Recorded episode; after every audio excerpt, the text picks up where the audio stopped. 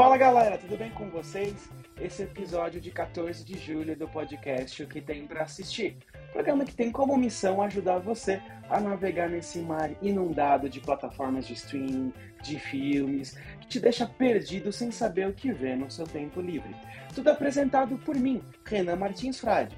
Eu vou direto ao ponto, conto logo a dica e digo se vale a pena assistir ou não. Nessa semana, o grande lançamento é Missão Impossível Acerto de Contas, parte 1, que traz de volta Tom Cruise nessa franquia magnífica cheia de ação. Aproveitando o gancho, eu trago o ator numa seleção de grandes longas-metragens estrelados por ele. Tem dicas ótimas para você assistir nas plataformas de streaming. Quer mais? Na Netflix está chegando agora Bird Box Barcelona, derivado da franquia Bird Box, que, como o nome entrega, se passa nessa cidade espanhola. Eu vou contar um pouco mais dessa produção para você, entre outras diversas dicas, lançamentos e tudo mais. Então, bora lá? Antes de continuar, eu tenho duas coisas para te falar que são bem rapidinhas. A primeira delas é que o programa O que tem para assistir está disponível em diversas plataformas de áudio, como Spotify, Apple Podcasts, Google Podcasts, Amazon Music, Deezer, Orelo e por aí vai. Então, abre seu app onde você escuta músicas ou podcasts, procura o que tem para assistir e se inscreve. Segue o programa lá para ser avisado quando tiver um novo episódio. O podcast também está disponível para você ver em vídeo no YouTube, em youtube.com barra arroba o que tem para assistir. E dentro disso eu tenho um pedido especial para você, que é o seguinte: para poder monetizar o programa, para poder ganhar dinheiro com o conteúdo que eu produzo, um dos critérios impostos pelo Google é poder chegar na marca de mil inscritos no canal do YouTube o que eu não consegui ainda até a gravação desse episódio. Então, por favor, se inscreve no canal. Se você está numa plataforma de áudio que não é o YouTube, acessa youtube.com barra o que tem para assistir. O link também está na descrição do episódio. Clica lá. Acesse esse canal e se inscreve, que isso vai me ajudar a alcançar esse critério e poder monetizar o que tem para assistir no YouTube. Fechado? Posso contar com você? Bom, vamos às dicas, né? Começando pelos lançamentos da semana no streaming, e o primeiro deles é Babilônia, né? E ele é dirigido pelo Damien Chazelle, que você deve conhecer por La La Land. E o longa-metragem é uma reimaginação da Hollywood bem no seu começo, na transição do cinema mudo para o cinema falado. Para além do glamour, esse é um relato bastante exagerado daquela época em que as estrelas se esbaldavam em festas e o código moral ainda não tinha sido imposto ao cinema, às estrelas como a gente conhece. E nessa, nesse contexto, a Margot Robbie ela interpreta uma atriz maluca, né, que tem uma ascensão meteórica dentro desse universo ainda do cinema mudo. Porém, tudo muda quando começa a vir os talkies, né, como eles falavam, quando começavam a vir os filmes com falas, o cinema falado. E Babilônia é bem exagerado em todos os sentidos, indo em alguns momentos até para a escatologia, né? E também é bem cansativo, são mais de três horas de duração. Porém, também é uma carta de amor a uma época importante de Hollywood. E tem figurinos lindos, incríveis, cenários estonteantes, design de produção fenomenal. É um filme visualmente muito bonito e muito empolgante, podemos dizer, além de ter um elenco assim incrível. Se você ama cinema, vale a pena assistir e mergulhar nesse universo fantástico, ainda que exagerado, de Babilônia que agora está disponível para você assistir no Paramount Plus e no canal Telecine que fica dentro do Globoplay. Na Netflix, nessa semana, a grande estreia é Bird Box Barcelona, que, como o nome entrega, é derivado do longa Bird Box, aquele estrelado pela Sandra Bullock e lançado em 2018.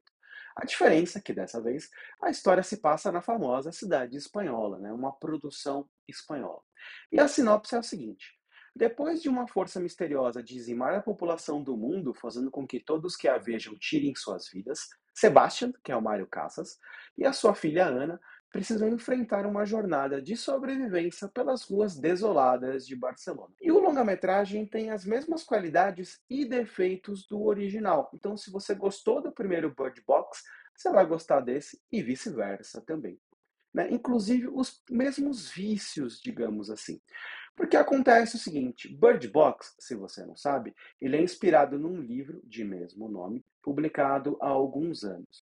E quando você pensa num romance, numa história literária, ah, é fácil criar esse ambiente opressivo onde a gente não pode ver, né? Onde os personagens têm que fechar os olhos, têm que cerrar os olhos para não poder ver essa entidade maligna que a gente não sabe o que é e faz as pessoas se matarem. Quando você está lendo isso, né, é fácil você se botar na posição de estar na escuridão e não poder enxergar nos momentos em que as pessoas vão para o ar livre, né, para fora de casa e não podem se encontrar com essa entidade. Quando você transporta isso para o universo de um filme, fica complicado trazer essa mesma sensação, porque um filme ele nada mais é do que luz, né? é, é, é visual. Então não dá para partes do filme serem completamente sombrias, pretas, sem enxergar nada. A gente tem que ver o que está acontecendo ali. Então esse ambiente opressivo ele acaba se perdendo e uh, diferente de contar por palavras, quando conta por imagens, uh, o principal ponto do filme que cria atenção, cria suspense, principalmente cria medo, não existe mais. Então esse é o grande problema do primeiro Bird Box e ele é transportado para o Bird Box Barcelona também. Então, acaba tendo essa perda ali. Para você entender o que eu estou falando, pega o exemplo de um lugar silencioso. Esse tipo de história ela funciona muito melhor em vídeo, porque o que atrai os monstros que atacam as pessoas ali dentro desse terror é o som. Então você consegue fazer com que os personagens não façam nenhum som, né? Você tem um design de som ali muito forte para criar esse ambiente opressivo onde você não pode fazer barulho e cada queda de um palito de dente cria um som enorme, cria uma tensão muito forte dentro da trama, que, por motivos óbvios, é algo que não pode ser feito com Bird Box. Além disso, tem algumas questões conceituais. Para uma ficção dessa funcionar muito bem, ela tem que ter regras muito rígidas e muito fortes que convençam a gente que aquele universo existe. E para elas serem quebradas, tem que ser de uma coisa, tem que ser de uma forma muito pontual e muito bem estruturada. E Bird Box, tanto o original quanto o Barcelona, uh, ele naturalmente não segue as próprias regras. Tem algumas cenas ali que não funcionam dentro desse contexto que ele mesmo está propondo. Então, por exemplo, em Bird Box Barcelona, sem fazer spoiler, tem uma cena onde a entidade entra no metrô e acaba fazendo com que as pessoas uh, se matem. Mas dentro do que o próprio longa-metragem constrói, eles não estão num ambiente aberto, ao céu aberto, né? no ambiente com sol à mostra. Eles estão num ambiente fechado, que não tem luz né? Ou pelo menos não tem a luz natural diretamente. O que dentro do conceito desse universo não faria com que a entidade chegasse lá, mas ela chega, né? Então ele mesmo se contradiz. Isso para pegar um exemplo grande, tem outros maiores ou menores que aparecem dentro dos dois filmes e que acabam fazendo com que a gente não acredite muito dentro desse conceito maior que a história está introduzindo. Dito isso, Bird Box Barcelona também acerta muito bem no que o primeiro Bird Box acerta, que é criar esse universo onde a gente fica torcendo para as pessoas não abrirem os olhos, para tomarem cuidado uh, com o que está acontecendo ali, com as influências, para não darem ouvidos para a voz da entidade, né, que fica tentando entrar na mente das pessoas para elas se exporem, e também, principalmente, quando as pessoas finalmente olham para a entidade, elas, quando elas abrem os olhos ao ar livre e veem essa luz que elas não poderiam ver, a gente também fica querendo saber como é que elas vão se matar, né? Bird Box, querendo ou não, uma parte da, da, da, premissa que faz as pessoas assistirem o filme é ver como os personagens vão acabar tirando a própria vida dentro desse filme de terror que é forte, né? Essas cenas onde os personagens se suicidam, elas são bem fortes, inclusive uh, fica o aviso também que isso é pode ser um gatilho, tá? Então, você tem alguns pensamentos ligados a isso. Primeiro, ligue para o CVV. E segundo, não veja, não veja nenhum Bird Box, tá bom? Então fica esse aviso também. Mas se você gosta desse tipo de entretenimento dentro do terror e gostou do primeiro longa-metragem, esse segundo vai te satisfazer. Outro ponto positivo desse nova versão, dessa nova versão espanhola de Bird Box, é o personagem protagonista interpretado pelo Mário Casas. Sem fazer muito spoiler, tem um twist ali. É, como é que eu posso te explicar? Ele acha que ele é um herói, que ele está fazendo bem pelas pessoas, mas não é bem isso. Então, a partir do momento que a história vai sendo construída, a gente vai entendendo a mente dele ali, o que, que ele está vendo, qual é a percepção dele e o que, que ele está querendo fazer com as outras pessoas que estão que são sobreviventes dentro desse universo apocalíptico, né?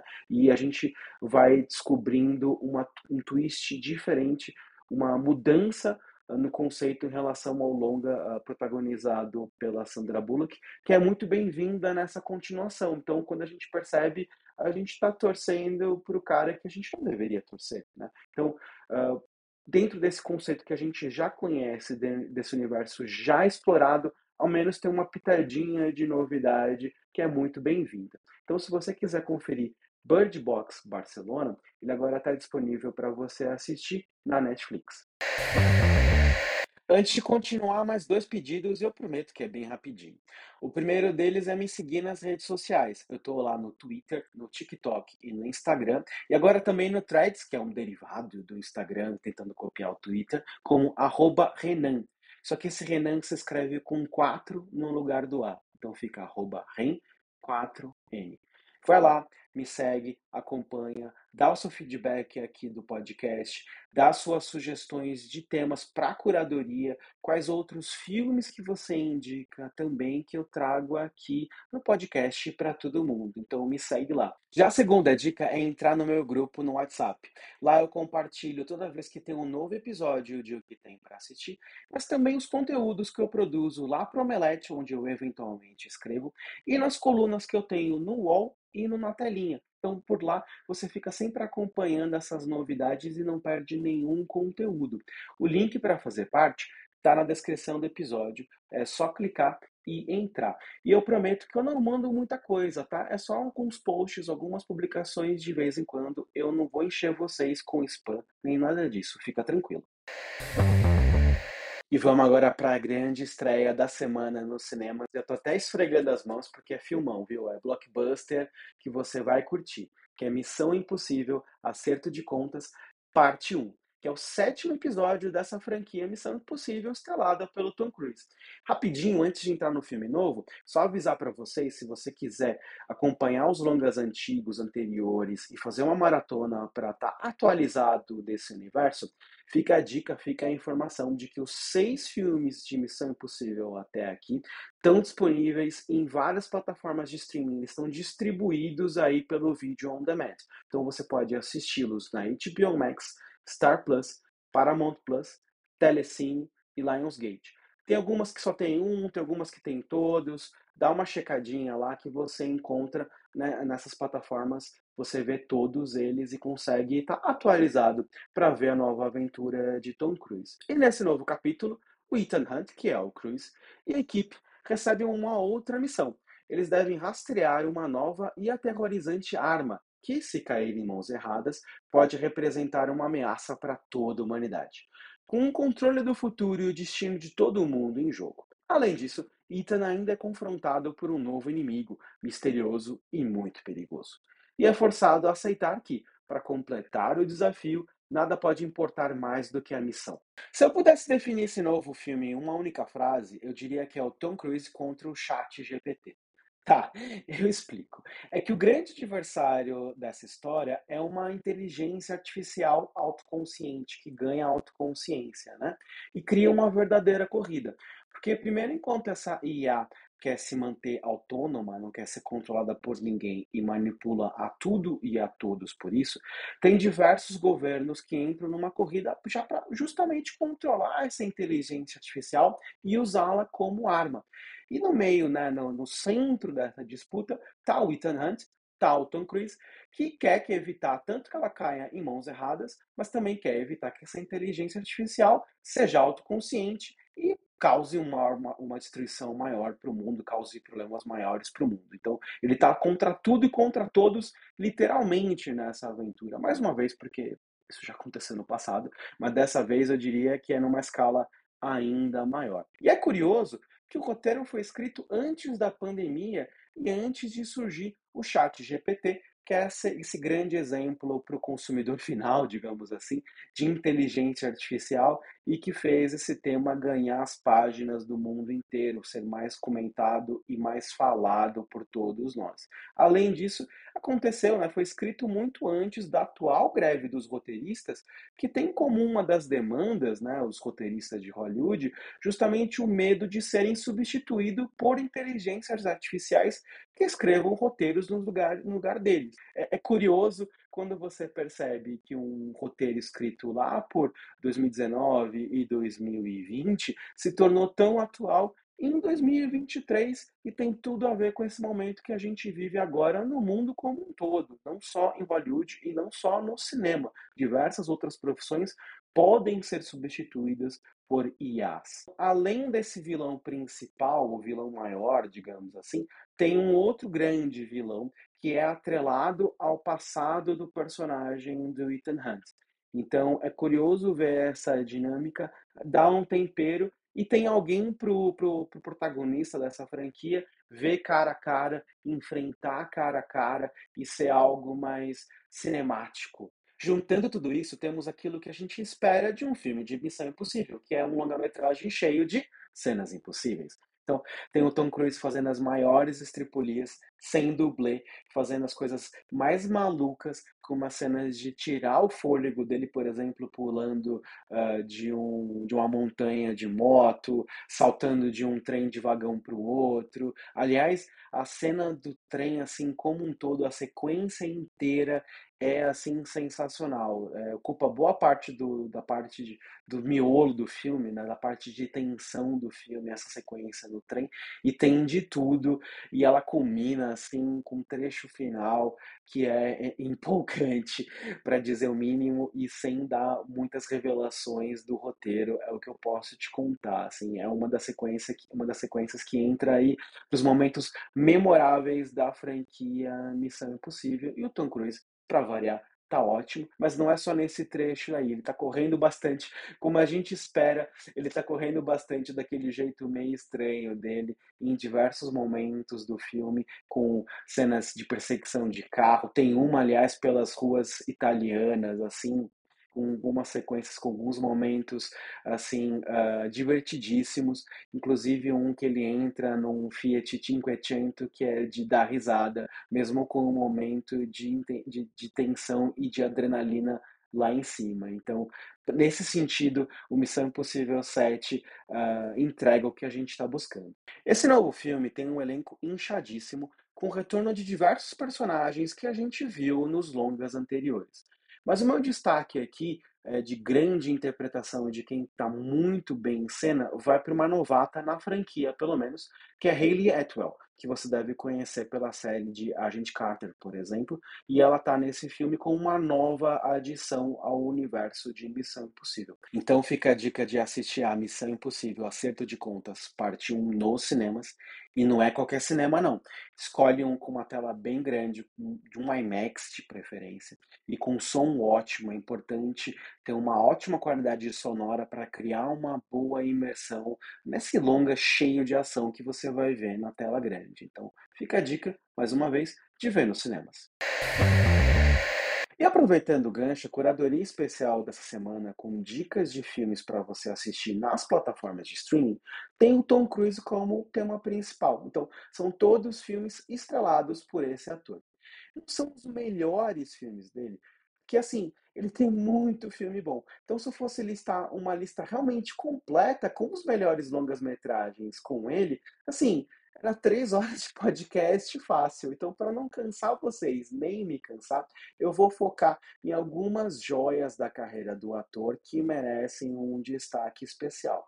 E claro, tem Top Gun e a continuação Top Gun Maverick, que se você não assistiu, se você estava em Marte e não viu Top Gun Maverick, então fica a dica para você assistir. O primeiro Top Gun dos anos 80, ele está disponível na HBO Max, no Paramount Plus, no Star Plus e no Telecine. Já a continuação Top Gun Maverick do ano passado, que detonou nas bilheterias, você encontra no Paramount Plus e no Telecine. Outra dica bem rapidinha com Tom Cruise é o primeiro Missão Impossível de 1996, que é um dos meus filmes favoritos da vida, junto com Top Gun. Ponto. Eu adoro aqueles, aqueles dois longas-metragens. E esse, né, o Missão Impossível, é dirigido pelo Brian De Palma, que também é um diretor assim importantíssimo para a história do cinema moderno, para New Hollywood. E assim, você já sabe muito bem qual é a história, já conhece esse universo estrelado pelo Ethan Hunt, mas eu tenho uma curiosidade dentro disso. Não sei se você sabe, mas essa franquia é baseada numa série de TV muito famosa dos anos 60, também chamada Missão Impossível. E quando o longa foi lançado nos cinemas em 96, os fãs dessa produção original ficaram muito irritados. Sem fazer muito spoiler se você não assistiu ainda, tem um personagem dentro dessa história que, ainda que seja interpretado por outro ator, é reciclado, né? é o mesmo uh, personagem da série dos anos 60, que foi trazido para o novo filme. Só que tem um twist ali, tem uma coisa que transforma ele em vilão. E tem essa grande uh, mudança dentro do, do personagem que já tinha fãs, que era famoso, que era conhecido e que deixou muito irritado esses fãs de antigamente, porque eles viram isso como uma tentativa de mudar o rumo dessa franquia para jogar o holofote no personagem do Tom Cruise que estava sendo introduzido ali. Então isso irritou muita gente. E eu até entendo esse pessoal que não gostou, mas quando você assiste ao filme desprendido disso, a, a reviravolta que tem na parte final do longa-metragem é muito boa. Ela funciona muito bem e ela causa uma surpresa muito grande. E assim, é um ótimo cartão de visitas mesmo para o Ethan Hunt, para esse personagem que a gente está acompanhando aqui, que está estreando o sétimo longa-metragem nos cinemas. Se você quiser ver ou rever o primeiro Missão Impossível, ele está disponível para você assistir na HBO Max, no Paramount Plus, no Star Plus, no Lionsgate Plus e no Telecine. E para nossa próxima dica, eu volto para 1983, no comecinho de carreira do Tom Cruise, quando ele estrelou Negócio Arriscado. E eu não sei se você ligou o nome à pessoa, mas esse filme é aquele que tem aquela famosa cena dele dançando na sala de casa, de camisa social, cueca e meia. Então, se você já viu essa cena em algum lugar, em algum meme, algum gif, é desse filme. E a história se passa em Chicago, onde um adolescente, que é Cruise, aproveita que os pais viajaram e telefona para uma garota de programa, interpretada pela Rebecca De Mornay. Ele acaba se envolvendo com ela, que usa a casa dele para que as colegas de trabalho né, dela recebam seus clientes. E, bom, começa uma confusão muito grande que coloca o personagem do Cruise uh, numa treta, num enorme problema com os cafetões uh, de Chicago. Assim, é uma confusão enorme. E o filme é divertido e tem um roteiro afiado dentro desse contexto de comédias adolescentes dos anos 80. Só que essa tem um subtexto sobre perda da inocência e alguns contornos um pouco mais sombrios o que dá uma pitada de pimenta para a história como um todo e faz ela se destacar de outras produções do gênero da mesma década. Então, você vai encontrar algo a mais nesse filme do que em outros uh, mais genéricos dos anos 80. Fica a dica então de negócio arriscado que está disponível para aluguel na loja Prime Video. E a gente chega acelerando em 1990, que é quando foi lançado Dias de Trovão, que mais uma vez é um dos meus filmes favoritos da vida, ponto. Adoro esse longa-metragem. Ele é basicamente um Top Gun, a história é muito semelhante, só que você tira os jatos e substitui por carros de corrida, porque a história tem como pano de fundo a NASCAR, que é a categoria de Stock Cars americana. Até o diretor é o mesmo de Top Gun, é o Tony Scott, então você vai encontrar muita semelhança semelhanças não só no roteiro, mas na cinematografia, no trabalho de direção também. E no longa, o Cruise é um piloto da Indy que, após levar um golpe do próprio pai, vai pilotar em uma equipe novata na NASCAR. Depois de bater muita cabeça com o dono, o engenheiro e o próprio carro, ele se acerta e começa a ganhar corridas. Porém, um forte acidente bota tudo a perder.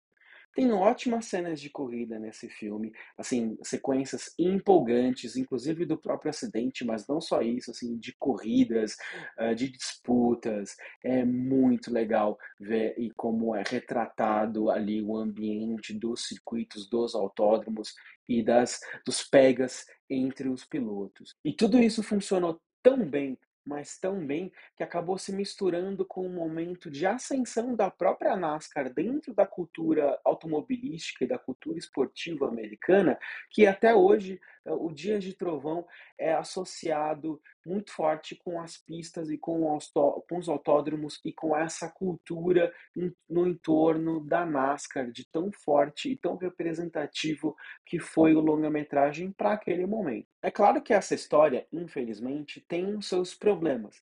Tem coisas que já eram emblemáticas naquele tempo e tem outras que ficaram completamente datadas. Dentro disso, costumo brincar que Dias de Trovão é o puro suco ali do final dos anos 80 para o começo dos anos 90. Os seus acertos, erros, exageros, ele representa tudo isso. Então, é, vale a pena assistir como um retrato de uma época, mas é, esteja avisado que algumas coisas ali podem hoje, pelos olhos de hoje em dia, não soarem muito bem, tá bom? Falando em soar, o filme também tem uma trilha do Hans Zimmer que é bem interessante. É uma fase baixa renda do Hans Zimmer, digamos assim. Ele tinha um orçamento limitado fazer a trilha sonora do longa-metragem, mas você já percebe alguns traços da genialidade dele que depois a gente veria em longas-metragens como A Origem. Então, Dias de Trovão, por mais que tenha uma trilha quase basicamente 100% eletrônica, ela tem a assinatura do Hans Zimmer e diria que é, que, é, que é legal de ouvir dentro desse contexto de virada de década de comecinho dos anos 90. Dias de Trovão você encontra para assistir no Telecine. Em 1993, o Tom Cruise estrelou A Firma, um thriller cheio de tensão dirigido pelo Sidney Pollack e que também tem no elenco o Gene Hackman, Ed Harris, Holly Hunter e grande elenco. Dessa vez o Cruise ele é Mitch, um jovem advogado que é convidado para trabalhar numa renomada firma. Tudo parecia perfeito, ele tinha um emprego dos sonhos. Até ser abordado pelo FBI, que quer a ajuda dele para ligar o escritório com a máfia de Chicago. Então, esse escritório de advocacia estava envolvido com os mafiosos, sem o personagem do Tom Cruise saber. Agora, o Mitch tem uma escolha difícil para fazer. Ou ele ajuda os policiais e fica na mira da máfia, ou se une aos negócios escusos e fica na mira da FBI. Não é uma escolha muito fácil de ser feita.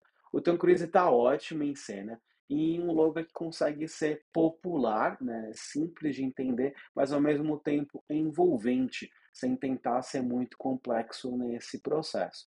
A firma é para quem gosta de suspense e está disponível para alugar ou comprar na Apple TV, Google Play, YouTube, loja Prime Video e Microsoft Store. Lembrando mais uma vez os links para assistir a todos os longas-metragens que eu indico aqui estão na descrição do episódio. Então rola a tela que você encontra o link ali para clicar e assistir ao filme. Tá, eu sei, eu falei de advogados, mas o que você quer mesmo é uma boa e velha história de tribunal, não é mesmo? Então se liga na minha próxima dica, que é Questão de Honra de 1992.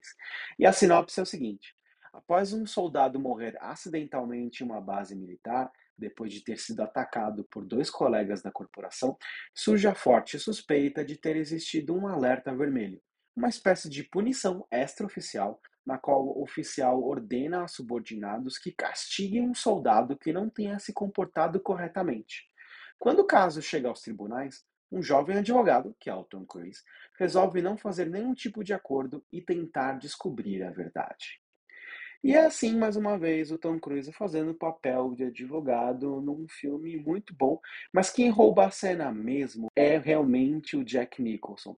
Ele tá assim sensacional em cena. Ele tem algumas uh, participações, algumas sequências nesse filme assim que são de tirar o chapéu, com uh, cenas muito fortes, com os diálogos assim poderosos em que ele consegue trazer toda a carga e toda a energia ali para o personagem, para longa-metragem. Então, a dica está aqui por causa do Tom Cruise, mas o motivo para você assistir a questão de honra é realmente o personagem do Jack Nicholson, é ver o Jack Nicholson ali mostrando a arte de atuação dele que está impecável nesse longa-metragem. Fora que o roteiro, assim, ele traz algumas reflexões sobre o que acontece dentro da caserna e fora dela. São coisas que têm a sua validade até hoje, aí 30 anos depois da, do lançamento do longa-metragem. Então, se você quiser conferir Questão de Honra, ele está disponível para assistir na HBO Max. Jerry Maguire, A Grande Virada, é uma das joias da carreira do Tom Cruise. Nesse longa-metragem, ele volta ao universo esportivo depois de Dias de Trovão, mas dessa vez ele é um agente esportivo que uh, resolve criar a sua própria agência e consegue só um cliente, um único, é um jogador de futebol americano interpretado pelo Cuba Gooding Jr. Agora, o Jerry Maguire precisa lutar para conseguir um novo contrato para o seu cliente. Né? E ao mesmo tempo, o Jerry vai se envolvendo com a sua assistente, interpretada pela Renée Zellweger. Chris está ótimo no papel, nesse misto de drama, comédia, romance, tem um pouquinho de tudo, tem alguns momentos assim extremamente divertidos. E o Cuba Gooding Jr., então, tá sensacional. Tanto é que ele ganhou o Oscar de ator coadjuvante, de melhor ator coadjuvante, pelo papel em Jerry Maguire. Então é um filme ótimo que você vai se divertir. Se você quiser conferir, ele está disponível para assistir no Paramount Plus. E quem disse que o Tom Cruise não faz vilão? É raro, mas acontece. Por isso que minha próxima dica é Colateral, onde ele é o grande antagonista dessa história. E o filme uh, é sobre Vincent, que é um assassino que sempre sequestra um taxista para usá-lo para andar por Los Angeles enquanto ele comete seus crimes e, no processo, incriminar esse taxista. E no longa-metragem, a vítima da vez é interpretada pelo Jamie Foxx. Colateral tem um visual neo-noir, assim, muito bom, muito envolvente, com as luzes da cidade de Los Angeles iluminando a tela e dando aquele ar soturno. Isso combinado com um roteiro cheio de tensão e suspense cria um ambiente perfeito para a gente se envolver com a história. Fora que o Tom Cruise está, em termos de personalidade, irreconhecível no papel desse vilão. Resumindo, é um filme perfeito para quem gosta de tensão e suspense. Se você quiser assistir a Colateral, ele está disponível na HBO Max, na Netflix e no Paramount Plus. Como eu disse, dá para ficar aqui horas e horas indicando filmes do Tom Cruise. Adoraria fazer, mas eu tenho outras tarefas e acho que você também. Então eu vou fazer só uma última menção bem rapidinha que é de Nascido em 4 de Julho. Também é um longa-metragem ótimo, dirigido pelo Oliver Stone e que vale a sua atenção. Esse está disponível para você assistir no Star Plus. E é isso. Assim se encerra mais uma edição do podcast O que tem para assistir. Antes de terminar, eu tenho um aviso final. A disponibilidade dos filmes que eu contei aqui é referente a julho de 2023. Se você ouvir ou ver esse programa no futuro, é possível que as opções tenham mudado. Então eu deixo a dica de você sempre consultar o Google e o Just Watch para encontrar a disponibilidade atualizada dos filmes. Um abraço e a gente se vê no próximo episódio com Barbie e Oppenheimer.